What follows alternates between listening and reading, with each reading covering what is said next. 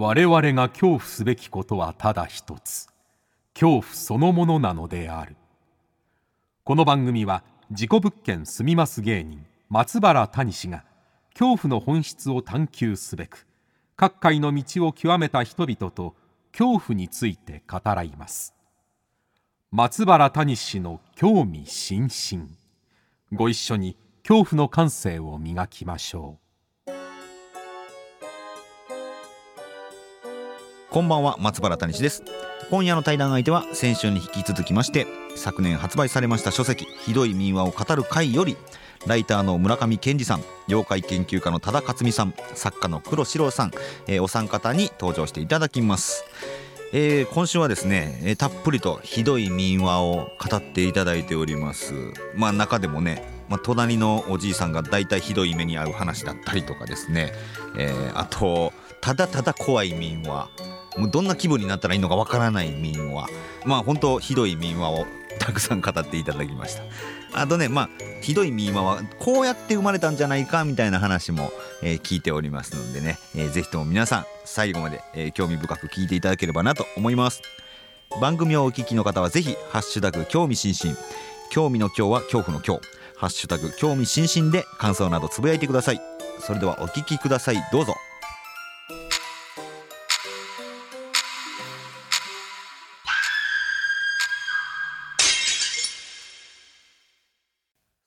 はい先週に引き続きまして今夜も村上健二さん多田克美さん黒四郎さんと恐怖について語らいます、えー、というか民話について語らいます。よろしくお願いします。よろしくお願いします。はい、えー、今週もひどい民話を語る会というこの本からですね、えー、いろいろ民話とは何なのかとあとひどい民話をいろんな感じで聞かせてもらってたんですけれども先週はね。今週はもう特にもうひたすらやっぱ民話聞きたいなと思いまして僕もおじいちゃんおばあちゃんに聞かされる子供のような気持ちでちょっとどんどん話してとあの 思っておりますのでこれぞひどい話っていうのを、えー、聞かせてもらえたらなと思いますけれどどなたから喋ってもらえますでしょうか？じゃあまあ黒さんからあ黒さん。なんかお話をたくさん 用意されたと思うので そうですね、えーまあ、これも妖怪を調べていくうちに、はい、もしかしてあの前の番組でお話ししたかな、あの、うんうんうんあのうんちを食べさせる柿のお化けの話をしたと。柿のお化けは本当僕ずっと頭残ってますからね。はい。まあそれにちょっと近いっていうわけじゃないんですけど、はい、あのまあ結構有名な話ではあるんですけど、ハマグリ女房という 話がありまして、はい、名前からちょっと不穏な感じはちょっとするんですけども、はい、あの簡単に言いますと、まだ漁師が、えー、ハマグリを取ったらちょっと大きな立派なハマグリだったのかな？で、そのハマグリ取って、でそのハマグリを海に返してあげたんですよね。うんうん、はい。でそしたら、その日の夜に、えー、女の人が訪ねてきて、はい、で、まあ、あの、その人を嫁に取ったわけなんですよ。うん、で、えー、その嫁さんの作るですね、あの、お味噌汁がものすごく、まあ、甘くて美味しいと。で、これ、隠し味何使ってるんだって聞くと黙り込んじゃうんですよね。はい、嫁さんが。で、やっぱ気になると。で、料理作ってるとこも見させてくれないんですよ。で、隠し味なんだろうなと思って、その嫁さんが料理作ってるところちょっと覗いたら、鍋にまたがって放尿をしてるんです。あの、隠し味は、あのー、おしっこだった。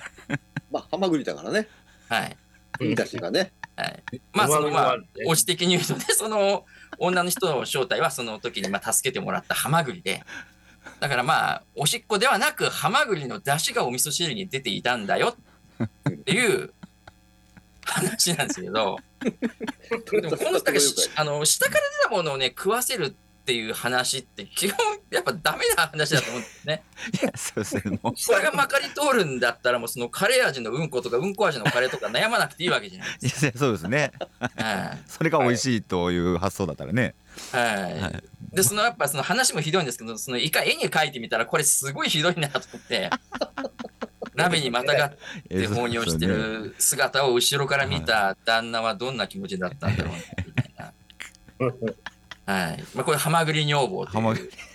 はい。まあ、いろんな女房がね、鶴とか、まあ、いろいろ。確かに、鶴の恩返しっぽい感じもありますもんね。はいはい、その、か、見ないでねっていうのが。その中でも、まあ、いいですね。ちょっとその飲まされるというのは、どうかな、いかがなものかなという話で。はい。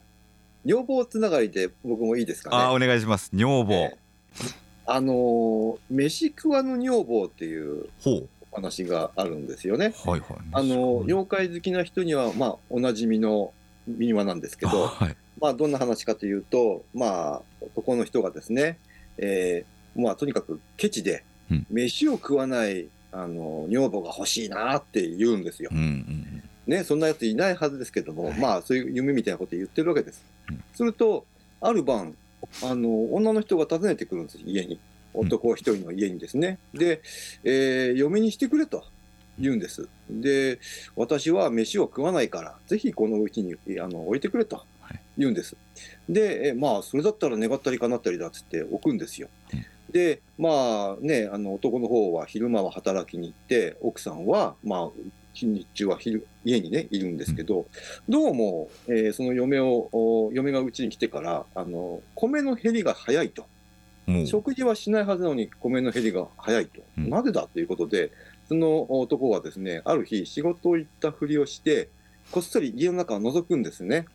そうすると、その女は、えー、なぜか、あのー、後頭部に大きな口があって、そこに、えー、まあ、炊いたね、ご飯をパカパカパカパカと放り込んで食べてたと。はい。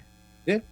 で、これあの、まあ、飛んだ化け物だっていうことで、うん、あの、男はびっくりしてですね、まあ、逃げるんですけど、まあ、本来は、あの、その昔話でね、民話で、メシクワン女房って逃げるんですけど、見つかって、えー、そのメシクワンの女房の正体は、えー、鬼ババだったり、はあ、えー、人に化ける雲だったりして、はあ、山の方に連れてかれちゃうんです、男が。で、食べられようとされるんですね。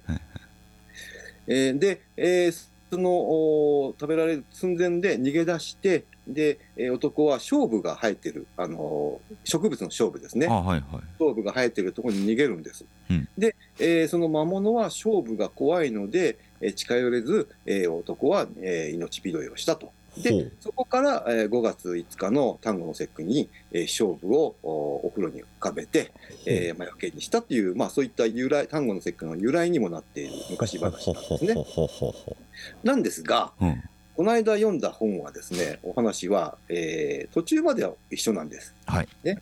ご飯が減る、おかしいなって。うん、で、その、まあ、ね、昼間ちょっと覗いてみたら、あの、頭の後頭部に、後頭部にですね、はい。口があって、パカパカパカパカとおにぎりを入れてるわけですよ。パッと思うんですけど、はい、そこでですね、その男は、お前、なんでお前そんなとこで食ってるんだって。飯はちゃんと口から食いなさい。はい。めでたし、めでたし。え？いやいいいいんだ。え？え飯食食食わせないからその女房っていうことですよねまずは。ですよね。始まりは。けど後頭部で食っちゃダメでしょみたいな。飯は口から食いなさいって。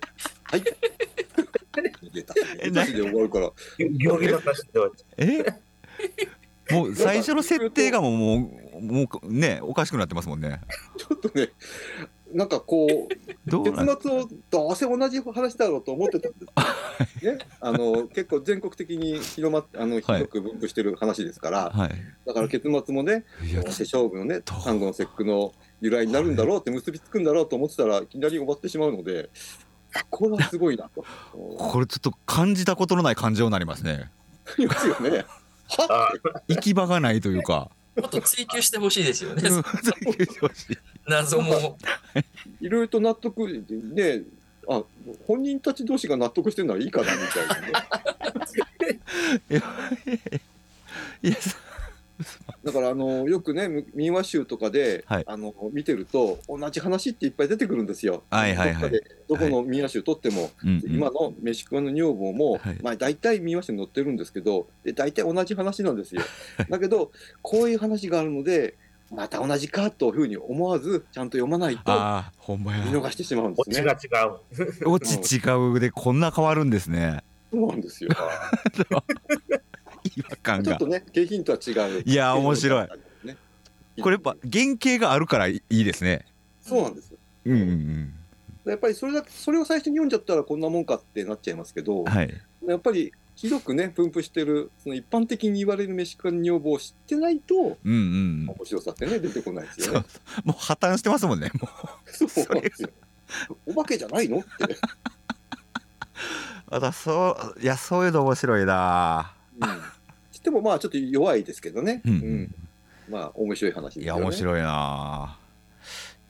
多田さんはどうですかね？うん、あのまあ笑い話じゃないけど。えっ、ー、と、どうもこうもっていう妖怪があって、どうもこうも。どうもこうもっていう妖怪があって、はい、で、何県の妖怪なのか調べてて、うん、どこにも出てこないんで、だなと思ったら、昔話で、えー、県をまたいであちこちあるっていうのがあって、うん、で、話の内容っていうのが、えー、2人の外科の名人が江戸時代にいて、で、どっちがそのね、外科の腕が素晴らしいかっていうことを競ってみようと。で、お互いの片腕を切ってみて、つなげるという。で、つなげて、まあ、全然元に戻って使えるんで、うん、勝負にならないと。はいはいはい。じゃあ、今度はお互いの首を切って、落としてみようと。はい、で首を切ったら、そのまま死んじゃったって話。まあ、二人とも同時に来てしまったいうものがいなくてっていうことね。うん、で、そのどうもこうもって妖怪は、はい、あの体一つに首が二つ生えてる妖怪で、どうもこうもって名前がついてたんで、ままさかそんな昔話とから来てるのかっていう、幽霊なのかなと。そのお互い首切っちゃって、体がしかない 妖怪。まあ、まあ、作りも、作り話なんでしょうけども。はいはいはいはい。という妖怪のネタとして面白いな、うん、死んでからくっつけたんだ。死んでから。死んでからくっつけちゃったんだ。化けて出て出ちゃう。ねうわ面白いな これなんでどうもこうもって言われてるでしょうねえどうもこうもならないっていう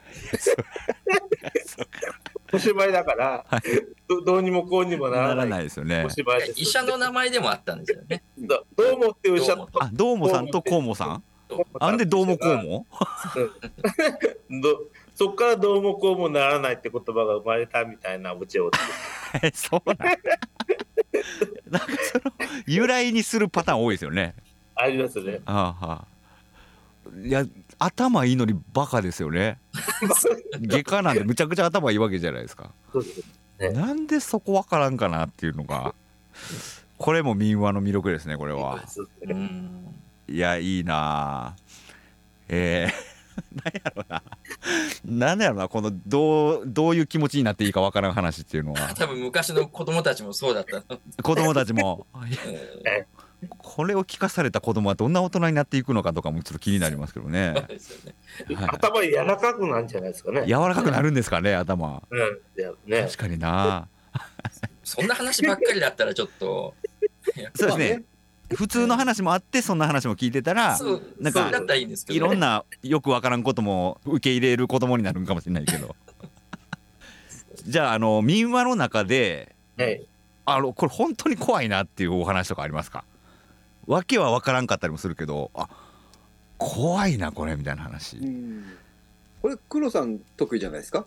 ねああのー、昔話集みたいに載ってた話で、はい、これちょっとそのどういう怖さなのか分からないのがまあいくつかあって、はいはい、ですごく嫌な気持ちになった話でいいですか？あいいですいいです。嫌な気持ち、はい、タイトルが「敵は親」っていう。うわもう 敵は親、うん。なんか要はあの貧乏な家があって、はい、でそこ母と子が2人で住んでたんですけど、うん、で母が縫い物をしたいんだけど道具がないと。で縫い物ができないと。でそしたらあの息子がある日ハサミを拾ってきたよって言って持ってきたんですよ。でそしたら「あハサミ拾ってきたんだいいことしたね」って息子を母親が褒めたんですよ。はい、で今度はその息子が反物を持ってきたんですよ。で、母親はそれを見て、お前これどこから盗んできたんだと。すぐ返してこいってめちゃくちゃ怒ったんですよ。はいはい、で、怒られたことがいけなかったのか、息子はそれからもう家を出てしまって、らら泥棒になって、人殺しになって、滞在人になって、えー、捕まってしまうんですよ。はい、で捕まってもう処刑をされるっていう時に、うん、最後に母親に会わせてやろうっつって、はい、そしたら母親はいないって答えるんですよ。はい、でいやいるはずだろう、うん、いるいるじゃないかいやあれは母親じゃなくてあの僕の敵ですと。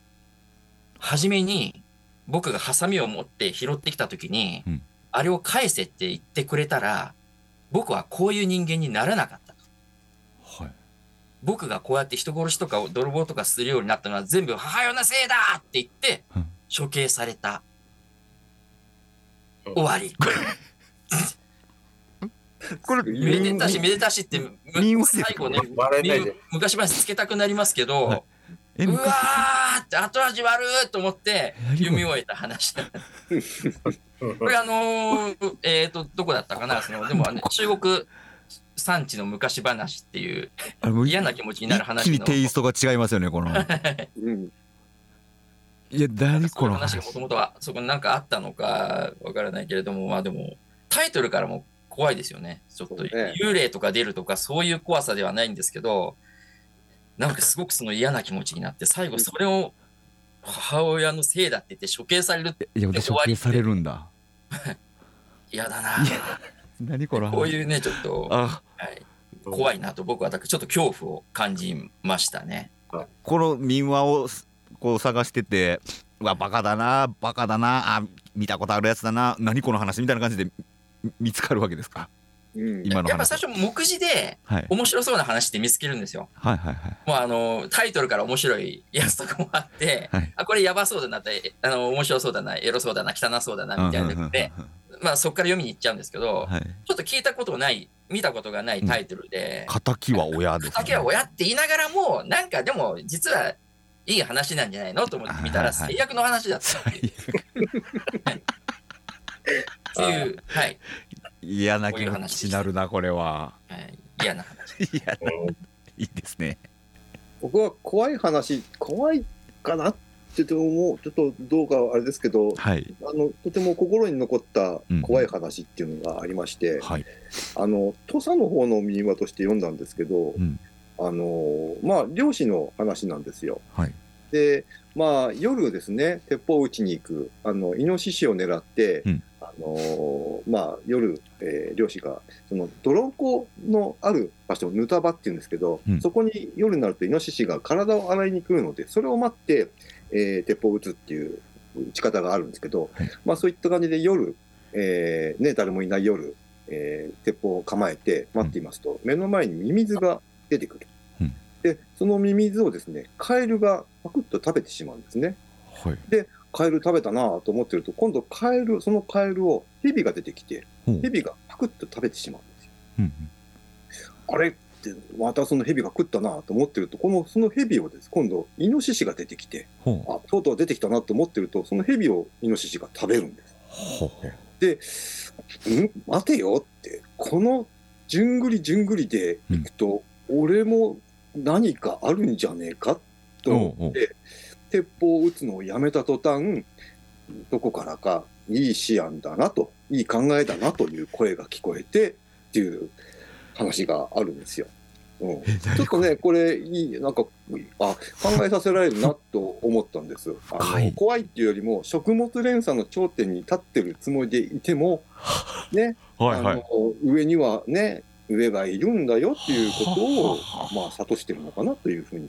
うん、これは怖い話なんですけど、うん、はいはい、いい話だなと思って。ほこれあの、まあ、西日本の方でちょちょこちょことつっぷんとしてるみたいで、あの山口県なんかだと、えっ、ー、と、良いシアン谷っていう、いいシアン 考えっていう、はい、そういった場所の名前になってたりなんかして。良いシアン谷うん。シアンってあの考える、ね、考える、思う、案ずるの、そうです。で、谷はあの普通の谷です。谷の谷、ね。良いシアン谷っっていうなんで谷があるってことですかこれ。ということで、ね、そこで漁をしてたんでしょうね。山口県の場合ですよそれは。はあ。すごい。こういった話もね、いい。ひどくはないですけどね。はい、もう急になんかすごい哲学的な話というか考えされせられる話が、うん、民話ってね昔の人たちのそういったの知恵とか、うん、そういった教えとかも含まれてますからね、はいはい、まあ、そういっったところから外れてひどい民話っていうのもあるわけで。なるほどなるほどなるほど。楽しみ方はいろいろとありますよね。いやでも今の聞いてたから聞いたからこそよりあのさっきまで聞いてたのがひどいなとかも分かる 分かりますね。そうそうですよね。温度差がね。そうそうそうそう。ああそんなパターンもあるんだな、うん、なるほどな。民話っていうとなんかねあの僕らはあの民話の研究家じゃないので、うんうん、あのどっちかというと構図化ね、あの見て楽しむ人たちですから、はいはい、まあそういうふうに見て楽しめば民話っていいと思うんですよね、はいはい、うん、今の人もね。確かにな、うん、じゃあじゃあ。多田さん何か、多田さん何か。そういう、えー、毒流しで、うん、えー、川で魚を取るイワナ坊主、うん、あれ岐阜県イワナ坊主ってイワナ坊主ってあのイワナが年を経てイワナが、はい、お坊さんの格好して出てくるんですけど、ほうほう。まあ、まあ、あの川で魚を取るときに、うん、の毒を流して、うん、一斉に魚を殺して浮いてきた魚を、えー、拾って、えー、採集するっていう人をやめさせようとする、イワナの性の話があって、お坊さんの格好して、摂取はいかんっつって、うん、であの諭そうとしてやってくるんですけど、はい。所詮イワナなので、すぐ腹ペコになるんで、うん、えー、なんか、その、ね、ご飯かなんかを、えー、あげるっつって、うんうん、食べさせて、えー、仲良くなるんですけど、やっぱり毒流しをやめないんで、はい、死んじゃうんですよ。え、イワナ坊主が死んじゃうんですか？ええ、はい、で、お腹の中から、食べたはずの、その、なんか飯かなんか出てくるんで、そのイワナ坊主の正体が確か分かる話だはあはあはあはあはあイワナの中からイワナ坊主が食べたものが出てくるってことですか？うんはい。だからイワイワナが化けたって分かるんだけどああ。お坊さんが食べたものが、はい、イワナのお腹の中から出てきた。だからそれは、うん、うん、うん、うん、うん、それで、あの、接種をやめるかどうかわかんないけれども、うんうん、まあそういういけないよってことを忠告した話を。はあ。ね。ちゃんとこの意味があるというか、うん、なんか教訓みたいなのがある話って、まあ怖いというかこの怖いっていうか考えちゃいますよね。考えさせられる。うん、ああなるほどね。でもやっぱそういうこそういうのを聞くとやっぱりひどい民話も聞きたくなりますね。この何も考えなくていい話というか。なんだろう。考える話っていうのはすごいあのー、ねなななんか血となり肉となりになるんですけど自分の中の頭の中で。でも心が人間以外にもあるっていうね日本人の古い日本人のこう精霊信仰みたいに、はい、いろんな生き物にも人間のような心があって、はいはいはい、場合によっては女房になったり、はあはあ、になったり仲間になったり、うん、人にね襲ってくるとか、はいはいはい、まあ心があって罠にはめるとか化かすとか、うん、まあそういうよなんで妖怪がね人を化かすのかなって考えた時に、はいはいはい、妖怪が、まあ、頭がいいタヌキだったり、うんうん、狐だったり人をからかってやろうってね、そうするような生き物がいるっていうことを、まあ、昔の日本人は信じてた。はいはい、あの、あの、好きあらば妖怪の話しますので、はい、あのと止めないと止まんない。です、はい、止まんないですね。でも、民話の中にもやっぱり妖怪だったり、まあ、動物だったりいっぱい出てくるわけじゃないですか。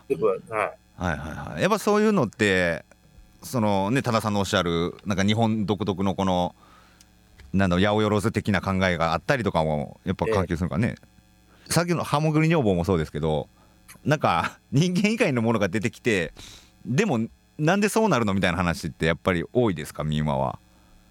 まあそれがひどい民話ですよね。それがひどい民話。なんでって。僕はあの本の中でこれ村上さんの話だったと思うんですけどあの話が好きでい逆さ犬。あ、はい。短い、ね、短い。あれをちょっと聞かせてもらってもいいですか？あのー、まあ東北のね岩手のお話ですけど短いお話ですよ。あの夜ね男が歩いていたら向こうの方から犬がワンワンワンワンワンワンと来るわけですよ。で噛みつく勢いで来るわけですよね。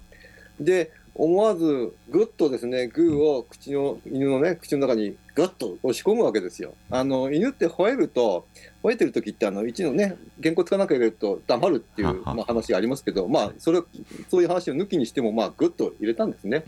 でそのまま力任せにぐっと引き抜いたらペロンと犬があのこう皮逆側に向けて赤くなってしまったと。でそのまま普通死ぬじゃないですか。ね、そうなったら。皮が裏返ってるってことですもんね。今日はこうね裏返しになったこうペロってこうやった時裏返しになってね死ぬでしょ？これが赤くなった犬がまた今度は来た方向に向かってワンワンワンワンと吠えながら帰っていったっていうどういう話なんだこれ？これ何の教科教訓もないですよね。何もないですよね。なんじゃその話っていうことですよね。などういうことなんだろうって何もメッセージ性がないですよね。だからよた話的なものなのかなっていうね。この発想すごいよな。話しやがってみたいなね。まあそういう話なんでしょうね。まあでも僕はこれ意外と短くて面白くて好きでな。これいいですよね。これがタイトルが逆さ犬でしたっけ？そうですね。あの岩手県の浄法寺町っていうねお寺さん、はい、お寺のある。うん、もうだいつ誰が思いついたんでしょうねそれ。わからないですね。似たような話って聞いたことないですからね。ないないですか？そうですね。裏返ってそのまま抜けて走っていくんですよ。裏側裏返ったまま。もう越えながらまた帰って来た道を戻ってくるのがなかなかね。素敵な感じですよね。素敵やな、メッセージ性が何もなくて。そうですね。メッセージ、メッセージ性ある話聞くとメッセージ性ない話聞きたくなりますよね。この。確かに。箸休め的にね。箸休め的に。何この話みたいな話って他にもみんなで思いついたりしますか？あっけに捉える話。あっけに捉える話ですね。何この話というか、えっ、ー、とまあ。簡単に言うと浦島太郎のオチで、うん、あオチっていうかあの玉手箱を開けておじいさんになる話じゃないですか、最終的に、はい。はい、有名なものが。うん、で箱の中に鏡が入っていて、まあ、それを見たらおじいさんになってしまって、うんはいはい、そのそれで終わりじゃなくて今度背中に鳥の羽が生えてクリーチャーみたいになって あの飛び回っている様子を今度乙姫が亀になってその様子を見に来るっていう。いやいや、ちょちょちょ、もう分からへん、もう分からへん。え、エンディング玉手箱の中に鏡が入ってて。玉手箱鏡があって。それを見て、おじいさんになった。おじいさんになると。思ったら、今度その、鳥の羽が生えて。羽が翼が生えてる。みたいになって、うわーって飛んでるところを、今度あの箱をあげた乙姫がふわーって亀になって出てきてその様子を見ているっていう終わり。シュールシュールね。なんだろうっていう。シュールだね。それが終わりなんだ。そういう終わりの話とかはあります、ね、そうですね。メッセージ性はないですよね、これはね。わかんないね。乙姫亀になってるし。で、その飛んでるおじいさん見て何も言わないわけですよね。何も言わない。言わない。無言で見てるんだ。まあ、メッセージ性がないものはね、やっぱ面白いですけど、なんか教訓とかがちょっとどうしてもそのなんか子供にはなんか、なんていうかな煩わしいというか、はい、すぐ察知しますもんね子供って。あなんか伝えようとしてるなみたいな。したらこういう してしまうのかなっていう。でもその教訓もちょっとそのまあよく犠牲になってるのが隣のじいさんってその教教訓物語の中で結構犠牲になってますよね。あの真似する人ですよね。はい。そのいいじいさんの真似をして隣のじいさんがひどい目に遭う。いやこれもよく聞くな確かに。ひどい目は中にそのまあ悪いおじいさんが受ける罰というかはい、それがあまりにもひどすぎるっていうのは結構ありますよね。あのまあ有名なんで言うと花坂じいさんとかそんなあたりでしたっけ？小太りじいさんとかもそうでしたっけ？とか本当にそのまたあの多分ひどい民話にも書いてけどおならをして 愉快なおならをして褒められたおじいさんがいるから自分も真似しようと思ったら、はい、あのうんこ出ちゃったとか。殿様の前でうんこしちゃったとかそういうことになってそんで処罰を受けると。はい。その処罰を受けたっていうだけで終われば、わやっぱね、真似して、ね、なんかそういうことやっちゃいけないんだなと思うんだけど、はい、その処罰のされ方がそのひどくて、そのおけつを刀で切られた上に血だらけになって帰ってくるだけれども、血だらけに帰ってくるあの、じいさんの姿をその隣のばあさんが見ていて、わ、赤い服着てるみたいな感じで、あの、ご褒美もらったんだみたいな、うわうわしてたら血だらけのじいさんだったっていう。赤いベベだと思ったんだよ。ね、赤いベベだと思ったら、なんかちょっとやりすぎじゃないのってさすがに教教訓のなんか犠牲者 ですよね。ちょっと階段になってますね最後。赤いちゃんちゃんこの怪談話みたいな感じだったそうですよね。赤いちゃんちゃんこみたいな そうひどい話。ね。だからちょっとあのえーと、ネズミ浄土あのおむすびコロリンの話とかもあははあ。れネズミ浄土っていう話なんですね、ネズミ穴に、で落ちて、はい、でそれやっぱその真似して、うん、あの隣のおじいさんが真似してそのネズミの穴でこの猫の鳴き声をやったらネズミが全部バーって逃げちゃって、はいはい、で隣のおじいさんが「あネズミどっかいなくなっちゃったと思って帰ろうと思って出たらどっかよその家の土間のところから顔を出してでそれを見たおじいさんが見てびっくりして撲殺しちゃったっていう話とか。ええもう全然全然展開が読めないんですけど。えどどどういうこと？要はだからその撲殺されちゃう。真似をしてで真似をしてその損をするとかなんかそれで終わればいいじゃないですか。量じゃないね。結構徹底的にやるんだなっていう。そうですね。真似しただけ。さんちょっとね、やられ、やられすぎというか。やられすぎやな。はい。これもひどい民話の、まあ、なんか、その僕はその一つ一種だと、隣のじいさんの悲劇。これだけで多分一冊本ができるぐらいありますよね。それ考えると、今のその子供たち向けに書かれてる絵本とかのね、はい、昔話って、ゆるいっすよね。いですね。ねだってあの桃太郎にしたって鬼をね最後退治って言っても、あれですよ。今は仲直りをするんでしょ、うん、あそうなんだ。を促してもう悪いことしませんみたいなね。はあ、はあははあ、なんかやっぱり昔みたいにもう徹底的に懲らしめてほしいですよねやっぱり。そうですね。そうか今のむか絵本に書かれてる昔話ってもうなんていうのかグロテスな描写とかも全部排除されてるってことですかね。まあそういうことですよね。だったりまあその平和に終わるっていうふうに考えてるっていうことになってる。話し合いにならないからそうなってるの、ね、そうですよね。話し合いにならないから。そもそもが。そもそもが。そうですよね。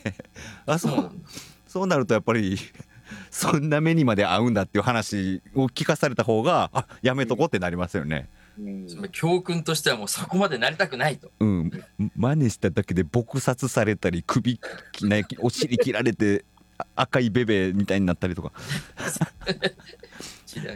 いや確かに確かにだ。いやちょっと、えー、まだまだ聞きたいところなんですけれども、えーまあ、この民話をね 集めてみて、まあ、皆さんそれぞれ発見といいますかあのあこういうことがなんか分かったなっていうのとかってあったりしますか？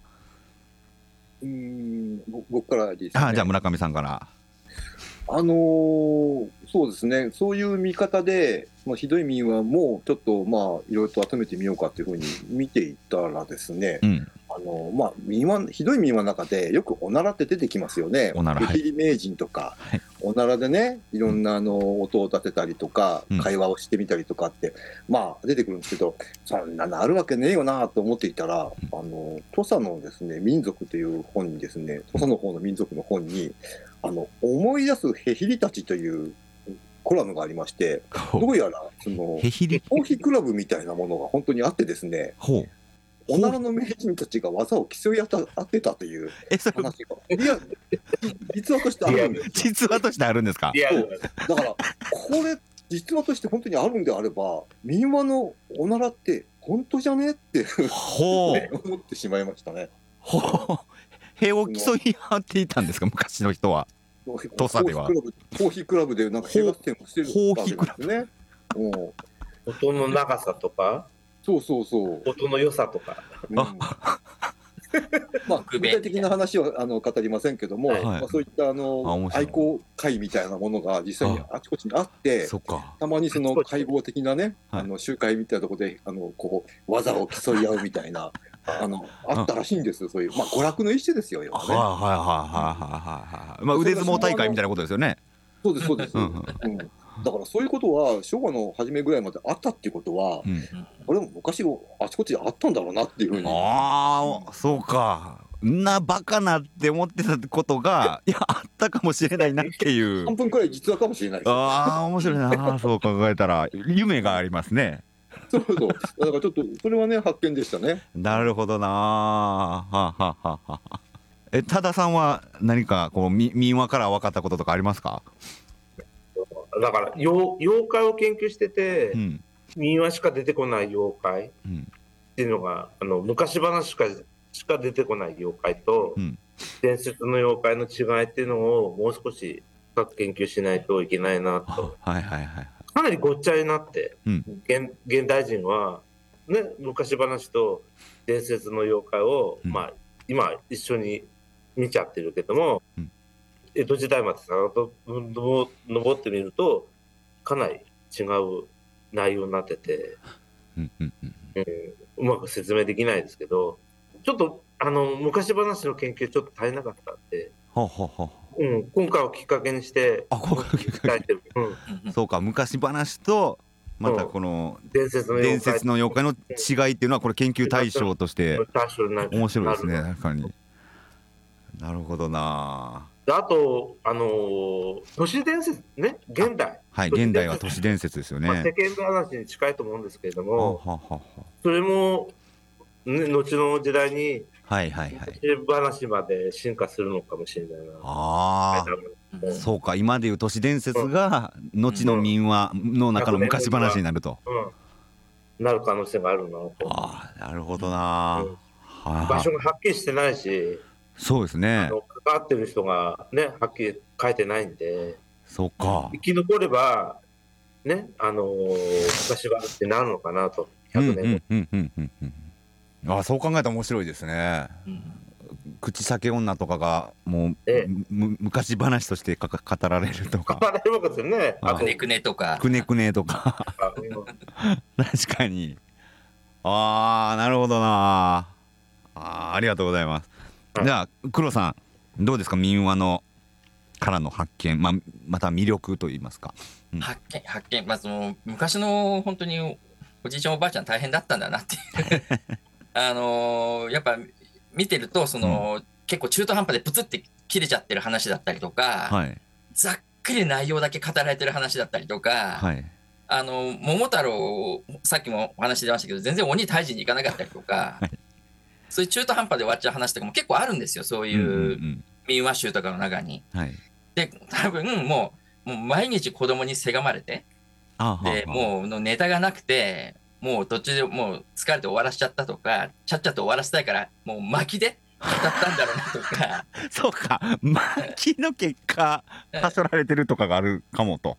そうだいろんな人からこう聞き取りされた民話集とかを見ると、うん、あこの人得意な人が語ってたのかなとかあ持ちネタだったのかなとかなんかその場で作っちゃったのかなみたいなっていうそのあの広く伝えるもんじゃなくてそのその目の前にいる子供とかの家族とすごく狭い単位の人たちにこう語るためになんか作られたのかなってちょっと想像を思いを馳せられるところが、まあ、民話の面白いところでもあるし、そういうこともあったんじゃないかってちょっと気づかされることが、ひどい民話の中にも結構あるのではないのかな。そうかそうか民話からこのどなぜ民話が生まれたかのその時の状況とかまでちょっと想像できるということですね。想像しちゃいますね。やっぱここんな適当に語った話 多分も子供が求めてる話じゃなかったんだけどよっぽど疲れてたとか、はいはいはい、仕事終わってから 話聞かせてくれよって言われた時に、もうもう寝たいのになっていう時にだからもう本当あの3倍速で話されたやつとかはあったと思う、はいは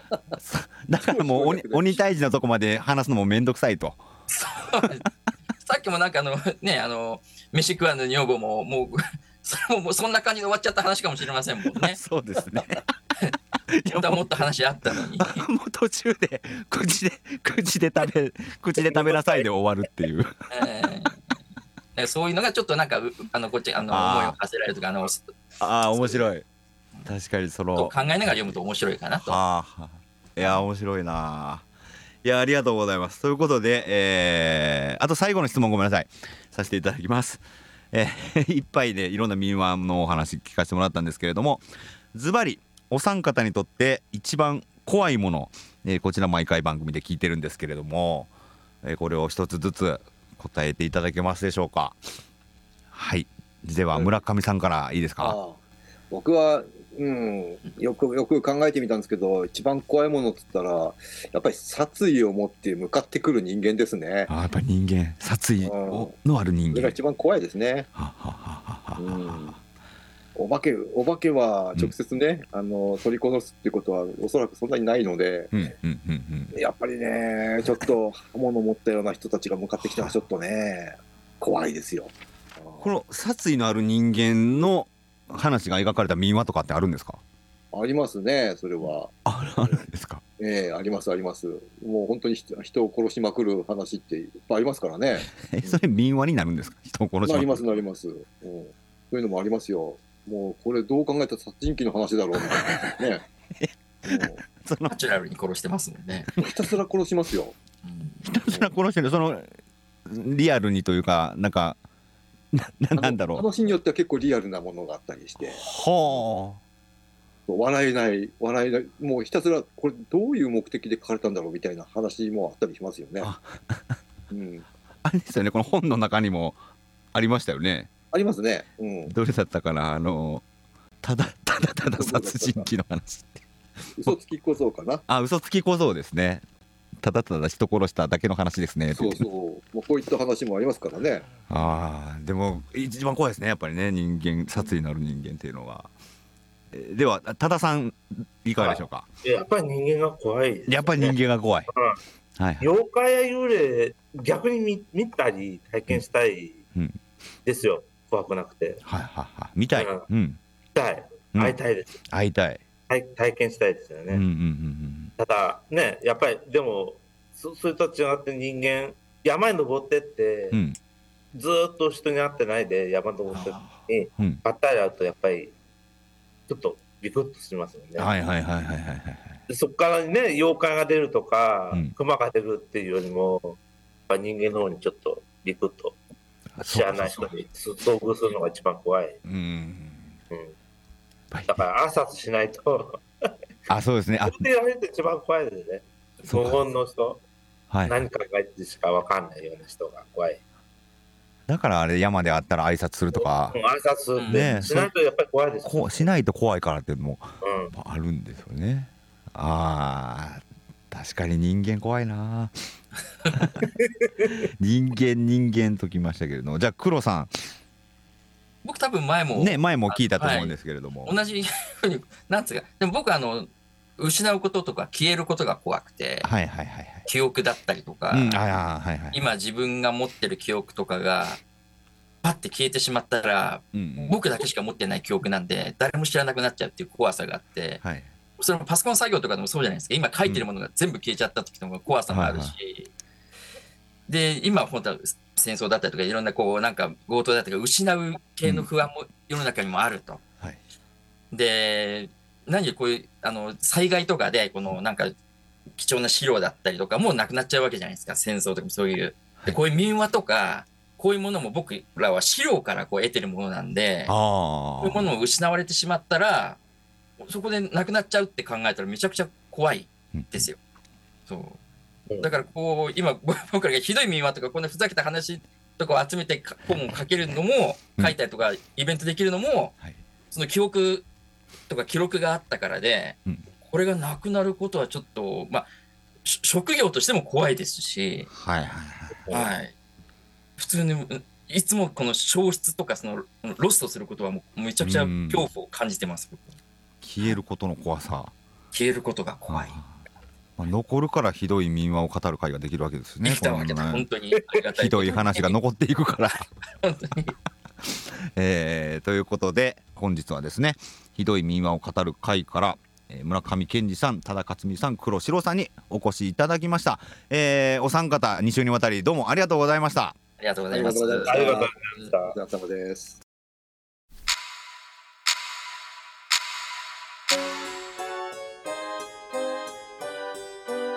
はいいかがでしたでしょうか？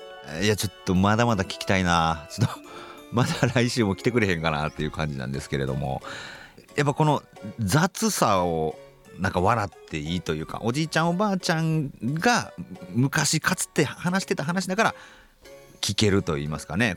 まあ番組内で出なかったですけど編集者の方も終わってからお話少ししたんですけれども。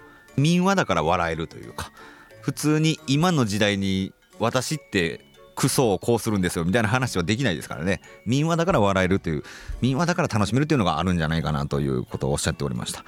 民話ブーム来てほしいなとねぜひ思います。さあ来週は一体どんなゲストが登場するのかお楽しみにしてください。そして恐怖の完成を磨いてお待ちください。ということで松原谷氏の興味津々今宵はここまでです。皆様どうかお元気でさようなら。あ私は包皮クラブのものです。